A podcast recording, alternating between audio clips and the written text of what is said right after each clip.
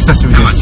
と、はい。久しぶりっていうことで、もう、正、正月だから、ね、半、まあ4ヶ月さぶりぐらいで、まあ世の中はすっかりコロナ一色になってしまいましたね。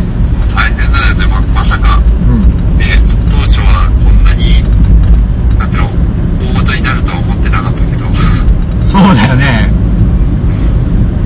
でも、どう？やっぱ変わりましたかね？生活は。そうだね、やっぱり、その、なんかちょっとしたことで、なんていうの、大きく影響されるようになって、うん。例えばさ、んまあ、つい最近で言えば、ね、トイレットペーパーとかさ、うん。あの、ティッシュの買い占めとか、あー、あとマスクとかね。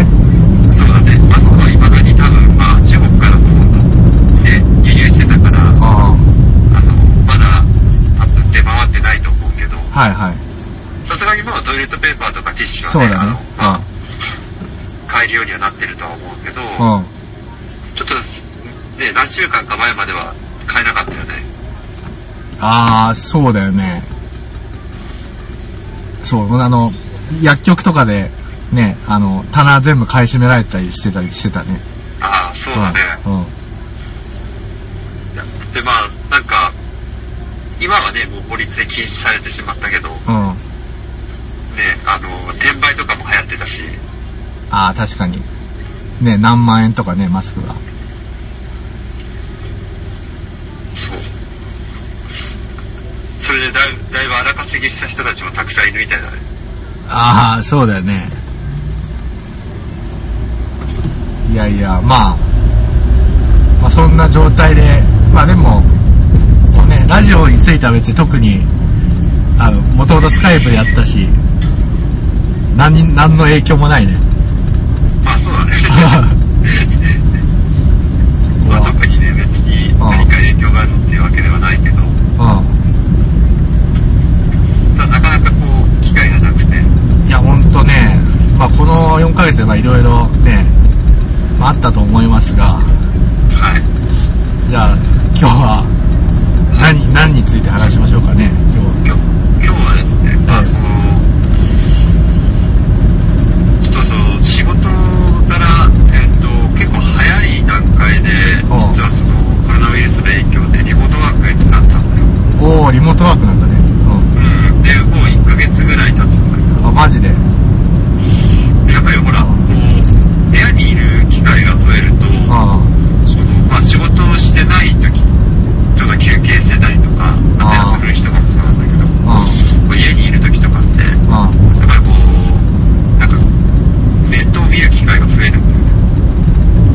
面倒子供あ、自分自身が。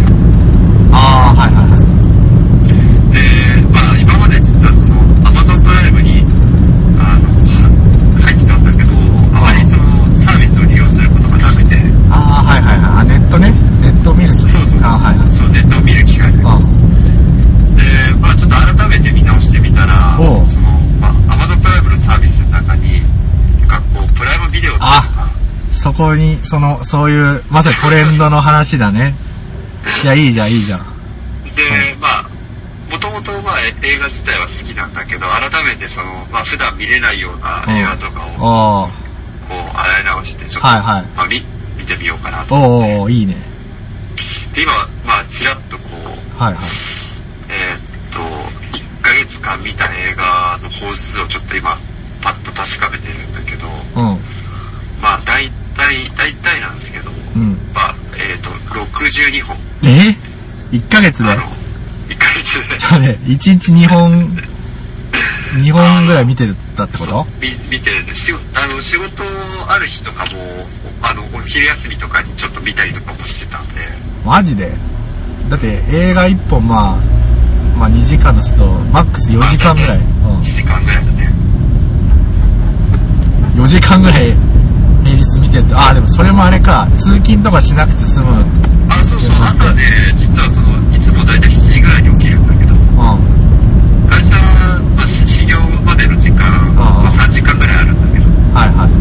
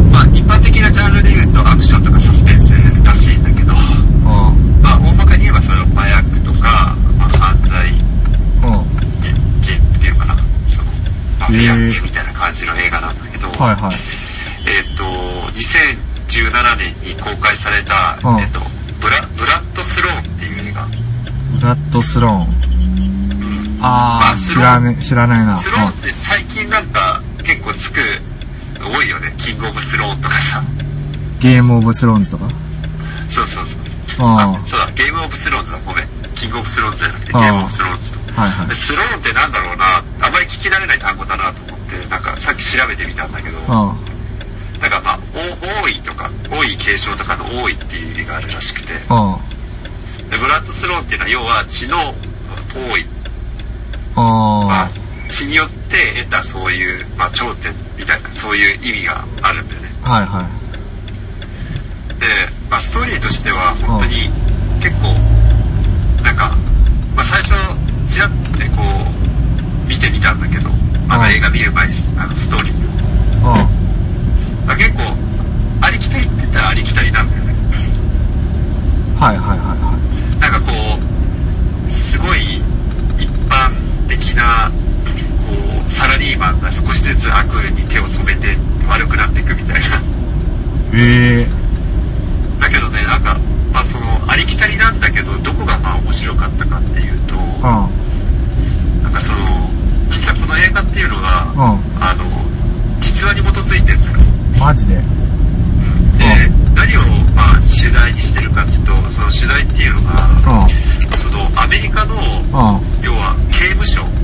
はいはい。の、その、今抱えてる問題が主題になってるんだよ。アメリカの刑務所。うん。アメリカの刑務所に起きてる問題。あれ？あの、釜を掘られるとか。いや、まあそれも一つだし、うん。あと結構これ、あの、映画だから、なんかこう、脚色してんのかなと思ったら、まあ本当らしいんだよね、その映画の内容自体が。あ、本当はいはい。で具体的に言うと、例えば今言ったその釜を掘られるとか、うん。あと麻薬の売買があったりとか、ああ。あ、そうなんだ。あとうん。は刑務所の中で殺人が起きたりとか、はいはいはい。あの日本じゃ考えられないじゃん。ああ。はい。だって、知ってるかもしれないけど、日本の刑務所って、うん。あの、服役中にさ、何かこう、例えば作業するじゃん。うん。ものを作ったりとかして。うん。で、そういう時にさ、机から物を落としたら、家庭拾っちゃダメなんだよ。あ、そうなんだ。刑務官みたいのが、こう、なんていうの、か監修、監修人みたいな人が、まあ前にいると思うんだけど、うん。なんかその人に、この、自分は拾えますってことを宣言して、う許可を得てやっと拾えるんだよ。あ、そうなんだね。なんか、そう。学校のテスト中みたいな。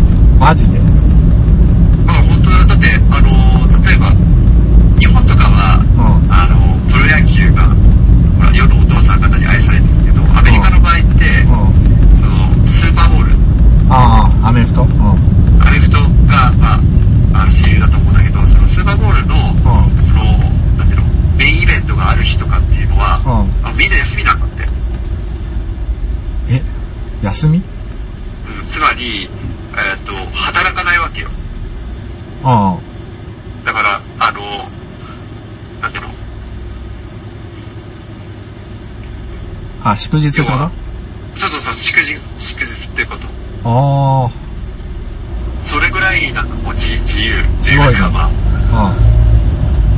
本当に、だけど、日本のその、刑務所とは全く違うみたいなんだよ。うん。はいはいはい。ただ、自由っていうのは、その、表裏一体で、こう自由の、自由を勝ち取るためには、それだけの責任みたいのが、まあ必要なわけだよ。うん。で、だからこそ、さっき言った、その、ほら、釜を掘られるとか、あの、はいはい。麻薬の、なんていうの密売があったりとか、もしくは、え殺人事件が起きたりとかっていうのも、うん。あり得るってことなんだよ。うん。へえ。で、なんか信じられない話なんだけど、の、実はね、あの、バキとかでもさ、んなんか、描かれてたけど、あの、アンチェインって言ったじゃん。あ。ああ。で、なんか、ね、圧倒的にさ、そのアンチェインとさ、うん。うん。なんかこう、なんていうの、権権力が警察を上回ってて、うん。で、なんか、警察はさ、その、アンチェインになんかこう、逆らえないみたいなのが描かれてたじゃん。はいはい。主みたいな実はあながち嘘ではないんだよね。みたいなのいるってこと？そうそうそう、その刑務所に、なんかマフィアのボスがいるわけよ。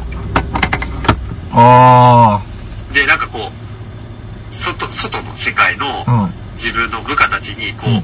刑務所の内側からまあ命令を出したりして、そういう犯罪行為をしてるっていうのはよくある話あ、だそうなの、ジョジョの第5部のやつあ、みたいなね。そうそう。そうそうさっきそれ思ったんだけど、そう、ジョジョでもあったけど、うん。その方が逆に言うと、安全、安、安全だってこと？そう、安全に犯罪を犯せるんだよね。あっていうのがあって、それはまあ実はその、単なる架空の話じゃなくて、うんまあアメリカではもう当たり前のような話なんだ。あ。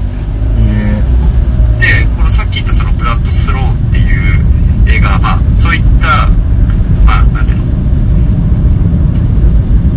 ものが、なんていうの、土台となって描かれてる映画なんだけど、え。刑務所の話ってことそうだね、前半は、うーんと、なぜ、あ、そう、一番最初の始まりはもう主人公が出所するところから始まるんだよ。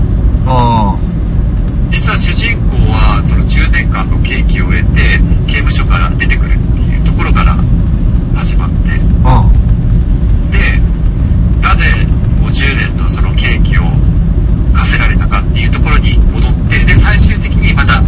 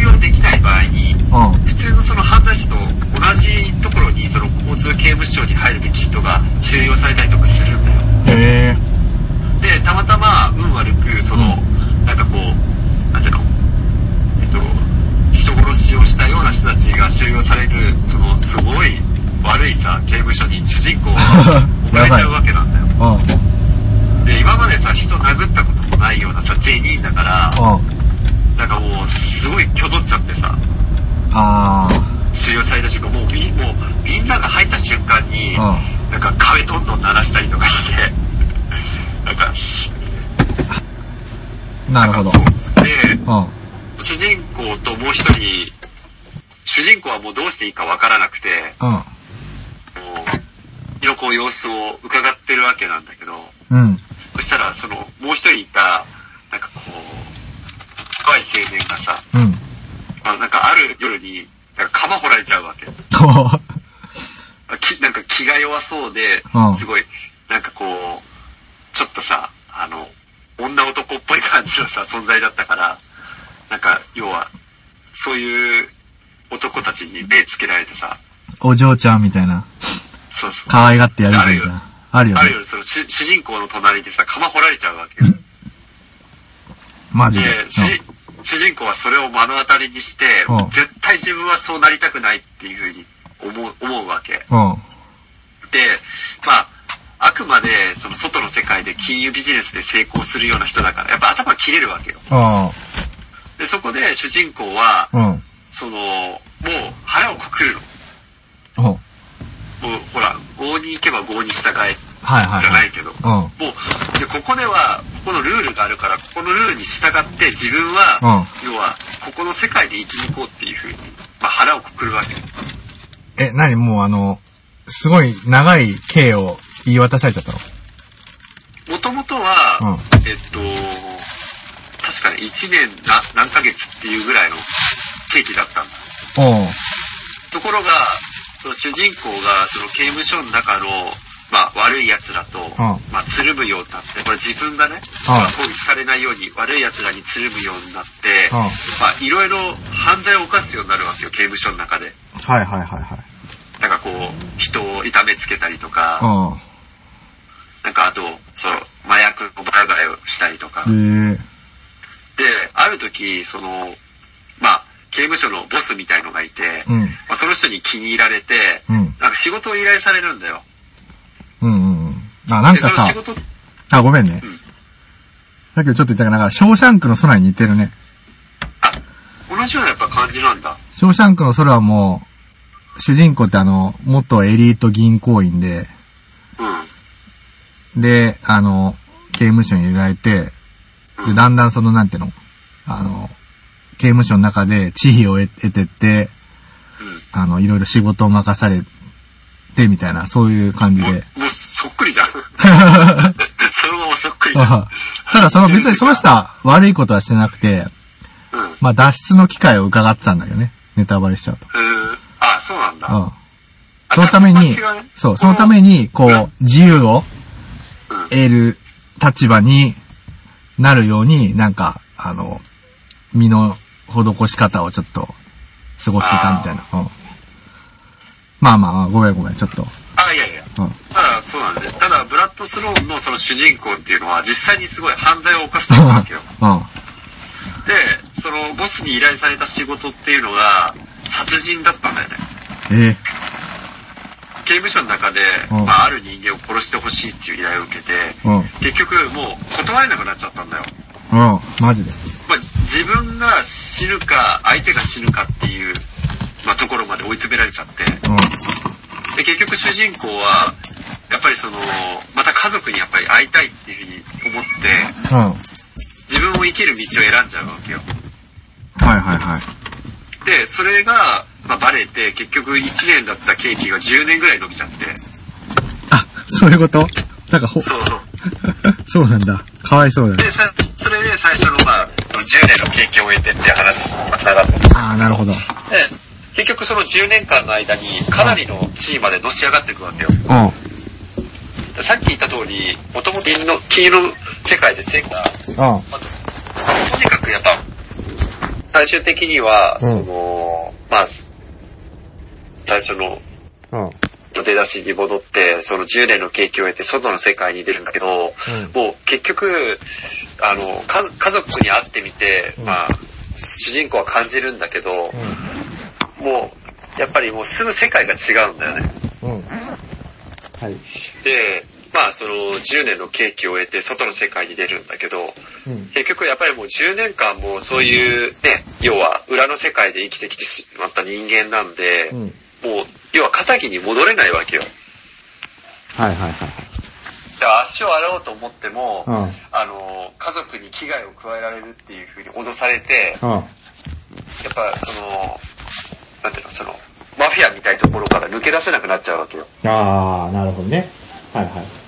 で、主人公は結局、家族と、まあ本当はね、家族のために、この裏社会に入ってったんだけど、最終的には、その、まあ裏社会で生きることを選ぶわけよ。マジで。で、なぜかっていうと、それは家族の安全のためなんだよ。え？ああ、ね。で自分がさ、要は、ね、あの、その、マフィアから足を洗ったら、うんマフィアの人間から家族が、彼女の命を、まあね、危険にさらすことになってしまうから、あ、そう、そうなんだ。うん。はうんだから自分が、うんその、世界にいる限りは、ほら、お金もあるし、いはい。まあ、家族には会えないけど、でもまあ、安全であることに間違いないわけだ。はいはいはいはい。で、結局まあ、裏社会で生きることを、まあ、選ぶんだけど、うん。その、外の、まあ、ね、世界に出て、一番最初にそのボスから依頼された仕事っていうのが、うん。あの、大量の武器を裁くことなんだよ。で、それが、えっ、と、海外から輸入されて、それを、うんまあ、売る、売るっていうのが彼の仕事だったんだけど、うん。結局、あの、まあ、裏切りがあって、うんその、警警察、警察官にその情報が筒抜けになっちゃうんだよね。はいはいはいはい。で、主人公はつか、捕まっちゃうんだよ、結局。うん。また。マジで？うん。だけど、れネタバラシになっちゃって申し訳ないんだけど。実はその主人公には裏があって、うん。さっき言ったさ、そのマフィアのボスって、うん。実はね、なんかその、刑務所にいるんだよ。自分の入ってたそのマフィアのね。うん。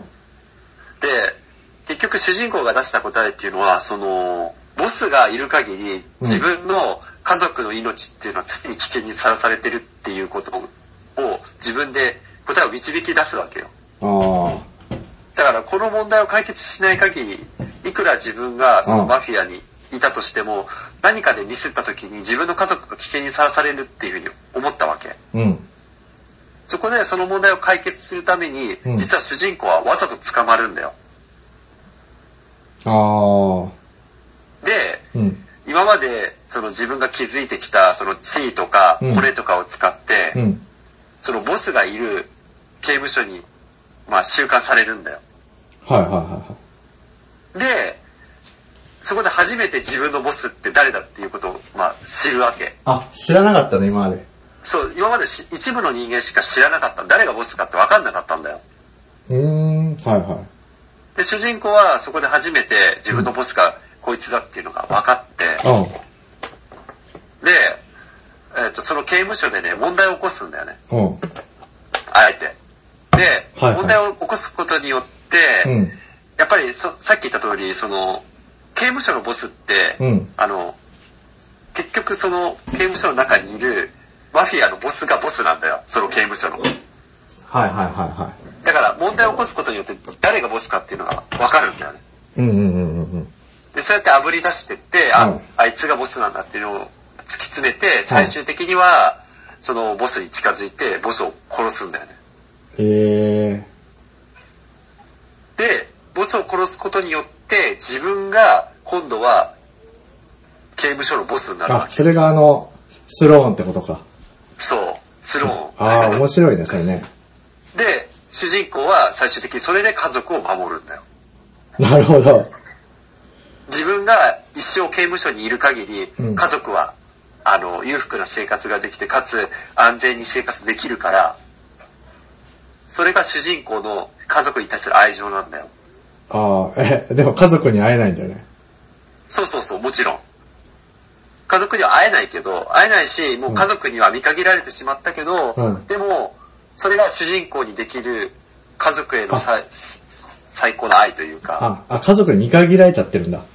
もう見限られちゃってるんだよ。なぜかっていうと、うんその、1回目に刑務所出た時に、うんあの、もうそういう世界で暮らすのはやめてほしいって言われたんだよ。うん奥さんにも子供にうも。ん。だけど主人公はほらそこで足洗えないから。だから自分はもうその要は、えっ、と、今のこの生活っていうのを捨てることはできないっていうふうに言って、奥さんと子供を突き放しちゃうんだよ。で、家族から見限られちゃって、うん。面会にも来なくなるんだけど、それは、だけどそれはうん、実は守るためだったってこそう、け彼の計算だったんだよ。とわあ、なんか、かわいそうだね、主人公。そう。そう。かなり孤独なんだ孤独だね、それ。それなんだな、すごいな、それ。そう。で、うん。今までその、あの、実はさっき言ったそのマフィアのボスって、なんか一人用の監獄みたいのにいつもいるんだけど、うん。で、その一人用の監獄で、なんかこう、本を読みながらこうんう生活を始めるっていう最後で終わるんだよね。へえ。だから、つまり、入れ替わるんだよ。王位が。いつかはじ自分もそういう逆の立場に遭うこともあるだろうし、ああ。でも彼は家族の安全のために多分、まあ、戦い続けるんだろうね。ええなんかすごい、自己犠牲的な感じだね、それね。そうそうそう。それはだから何そのうん、はいはい。あそういうなんか人間模様プラス、うんさっき言ったその土台となる、そのアメリカ社会が抱える、その刑務所の問題っていうのをリアルにこう描かれた、結構面白い作品なんだよね。あ、え、で、それ実話、実話なんだよね。あ、そう、その要は、なんていうの、誰、誰かを、あの、メインに当てたってわけではないんだけど、うん。じ実際のぜえ映画で描かれてるその内容ってのは全部真実なんだって。え、じゃあいるの？い、い、いいるのかいたのかわかんないけど、ボボスが刑務所の中にいるあ、そう、刑務所にいて、うんで、その実際に命令してたりとか、え、もっとそういうエリエリート金融マンのボスがいたってこと？みたいだよ、なんか。ええっていう、なんか、まあ、書いてあった話だから本当かどうかわかんないけど、うんうん。らしいね。ええそれ、何？アマゾンで見れるんだ。あ、そう、アマゾンプライムに入ってる方は無料で見ることができるんで、ぜひ見てみてください。本当すごい、久しぶりにね、いや、面白いなと思った。ああ、いいね。そのさっき言った60本ぐらい見た中でダントツに面白い。60本の中でそんだけもう、一番ってこと？すごいね。あ、もう、もう圧倒的に一番。ええあ、ちなみに、他にはどんなの見た？の例えば。あ、えーっとね、まあ、その、全部言うとあれだけど、うんまあ、面白かった映画の中に、うん。えーっとね、ちょっと待ってね。あ、いいあ、これ面白かった。えーっと、ボーダーライン。ボーダーライン。ああ、わかんないな、それ。あの、浜岡が好きだったあの、えーっと、ベニチオ・デルトロが出てる映画。あえ、チェデルトロは、チェゲーバラね。はいはい。ビア人っていう役でベニチア・デルトロが出てて、で、主人公は、なんかあの、なんだっけな、FBI の捜査官だった。確か女性なんだけど、へえ。で、あの、土台というか何をメインにしてるかっていうと、これもまあ実話なん、実、あ、その主人公とかは全然事実の人じゃないけど、うんその土台となる物語はまあ実話で、あの、うんメキシコの麻薬カルテルを壊滅する話おー。FBI が、ほら、アメリカですごいさ、その、麻薬は問題、まあ今でも問題になってるじゃん。うんうん。で、巨大化するその、カルテルを撲滅するために、うんなんか特殊部隊にその、FBI の女性捜査官がリクルートされるんだよね。はいはいはで、えっと、その、リクルートした、まあ、ボスがいるんだけど、FBI のボスがいるんだけど、そのボスが、えっと、そのさっき言ったベイチア・デルトロの、謎のコロンビア人と結託して、その、まあ、犯罪組織を壊滅させるっていう物語。へえ。はいはいはいはい。またね、このね、うん。ベンチャーデルトロのね、役がすごいいい役で、味があってさ、わかる。味あるよね。この、この人はあの、一応殺し屋なんだよ。ああ。元ね、その、メキシコ麻薬カルテルの一員だったんだけど、あその、ボスに自分の家族が、なんか殺されちゃうわけ。奥さんと子供がうん。で、それで復讐を果たすために、アメリカ側、要は FBI 側について、その、自分の元いたカルテルを潰すっていう話なんだけど、へえ。また本当ね、こう、あの、まあ、ハントって映画があったと思うんだけど、覚えてる？ハンテッドじゃない？ハンテッドがあれでしょ、ナイフ使いの人でしょ？あ、そうそうそうそうそう。あの、あれ、なんだっけ？もう一つさ、あの、あれ、あの、コーヒーの CM に出てるあの有名、トミー・リー・ジョーンズか。あ、そうだ、トミー・リー・ジョーンズだ。と戦うやつでしょ？あ、覚えてる覚えてる。あれ面白かったね。面白かった。ハンテッドか。ハンテッド。あの時と同じで、実にその、うまいんだよね、アクションが。一流だよね。この映画もね、やっぱ結構、まあ、すごい暗い感じの内容なんだけど、あまり全然明るい感じじゃなくて、本当、うんさっき言った通り、そもそも、なんていうの、土台がさ、もともとあるそういう事実に基づいた話だから、うん。結構暗い映画だったけどね。へえ。うん。あ、そういうやつが。へえ。ボーボーダーラインって映画だこれも結構面白あ、かった。ほんと。面白そう。ちょっと見てみよう。うんあとはね、うんそうだな。なんか面白いなと思ったのは、うんえーっとね。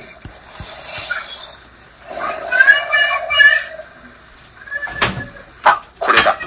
これもね、さっき言った通りその、なんていうの、あの、麻薬とかさ、マフィアとかそういう関連でずっと見てたから、うんこれも同じような内容なんだけど、うんあの、潜入者っていう映画、潜入者。うん、あの主人公がね、うん。あのーなんだっけな。えっ、と、あ、アメリカってすごい流行ったさ、あの、普通の一般人が麻薬王になるって話あったじゃん。あ、ブレイキングバッド。ブレイキングバッド。ブレイキングバッドの主人公が、この映画の主人公なんだよね。え、あの、お、親父？ブライアン、ブライアンなんとかって名前じゃなかったっけな。あのおっさんでしょ？そうそうそうそうそう。マジで？そうなんだ。その人が、まあ、この潜入者の主人公なんだけど、これはね、もう完全完全な実話。マジで？うん。あまり知らないと思うけど、あの、この、今まで史上最悪、まあ、最大で最悪って言われた、そのコロンビアの麻薬王っているんだよ。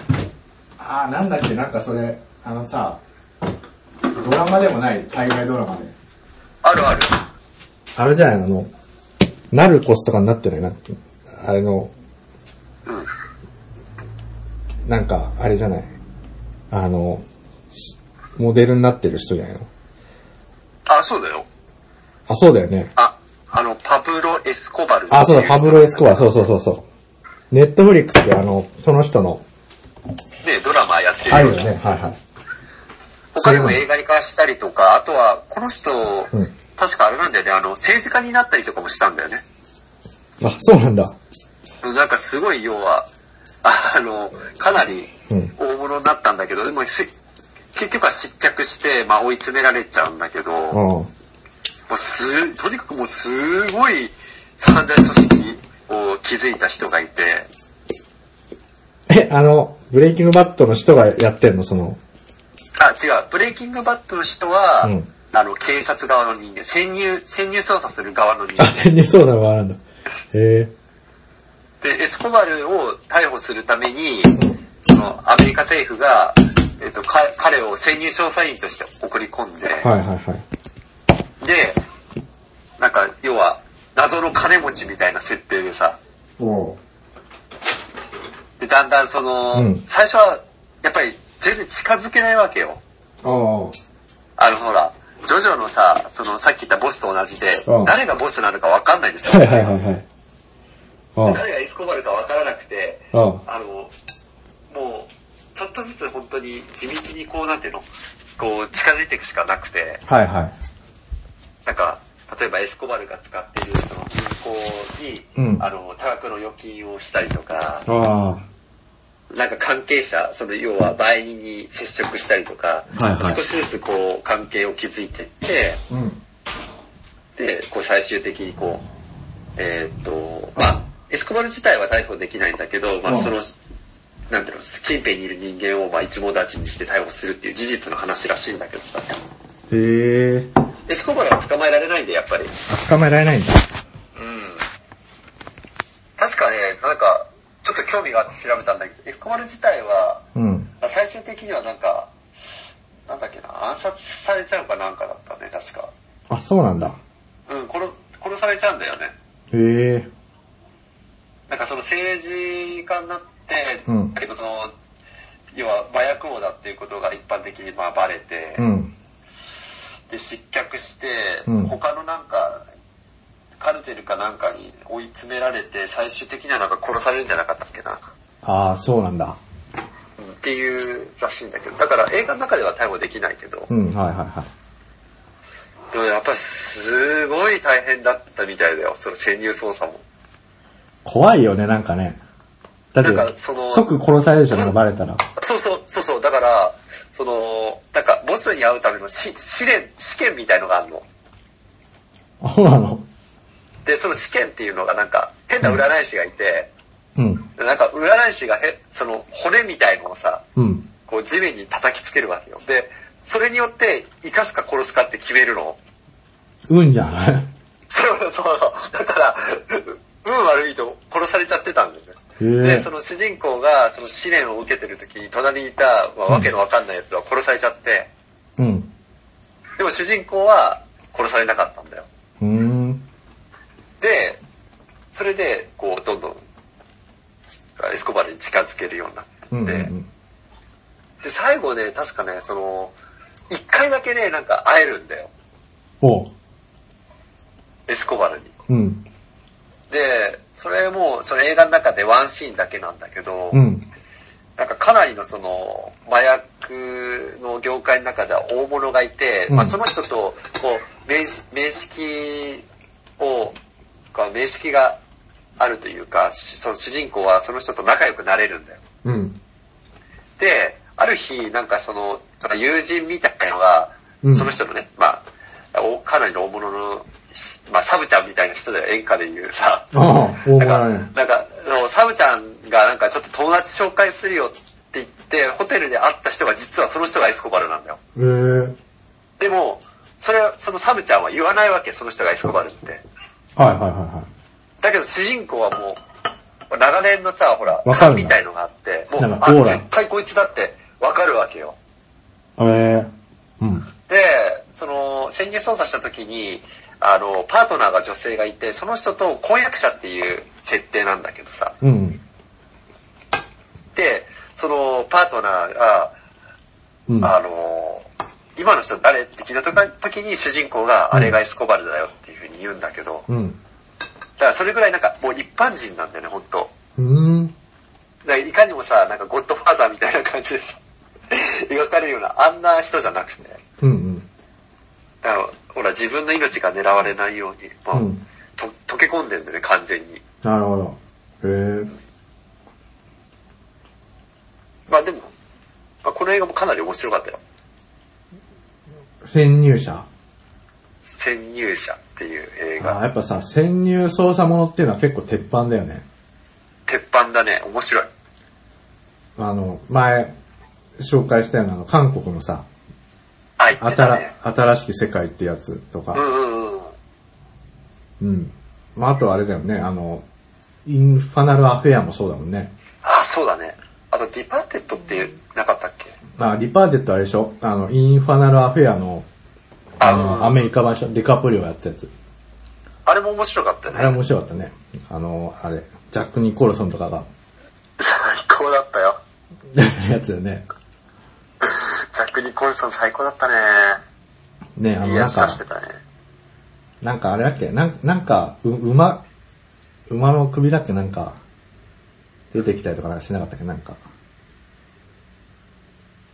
なんだっけ、ちょっと忘れちゃったな。けど、まあ、すごい過激だったっていうのは覚えてんだけど。見るからにやばそうなシーンってあったよ。なんかなんか変なの食ってるシーンとかなかったっけ？なんか。あ、馬の首っていうのはちょっとごめん、覚えてないんだけど。いや、なんかそのなんかやばいものを食ってて、それを見てあの、デカプリオはちょっと引いてるみたいなさ、こいつやべえみたいな。なんかすごい、その、過激なうんマフィアのボスだったっていうのは覚えてるけど。あ、そうそうそうそう。うん。あれも面白かったね。面白かったね。まあ印象に残ってるうん。へえ。まあ、だから、そうです。そこら辺は鉄板だね、やっぱ。それ今言った作品とかは、うん。あの、こう、ランキング、さっき言った60本の映画あ、すごい。ね。うん。へえ。面白い3つの作品になるかな。はいはいはいはい。アマゾンプライム、ネットフリックス、DT ラジオ、コロナで外出できない時の3種の神器です。今回はここまで。それでは皆さん、次回の更新まで、ゆっくりしこってね。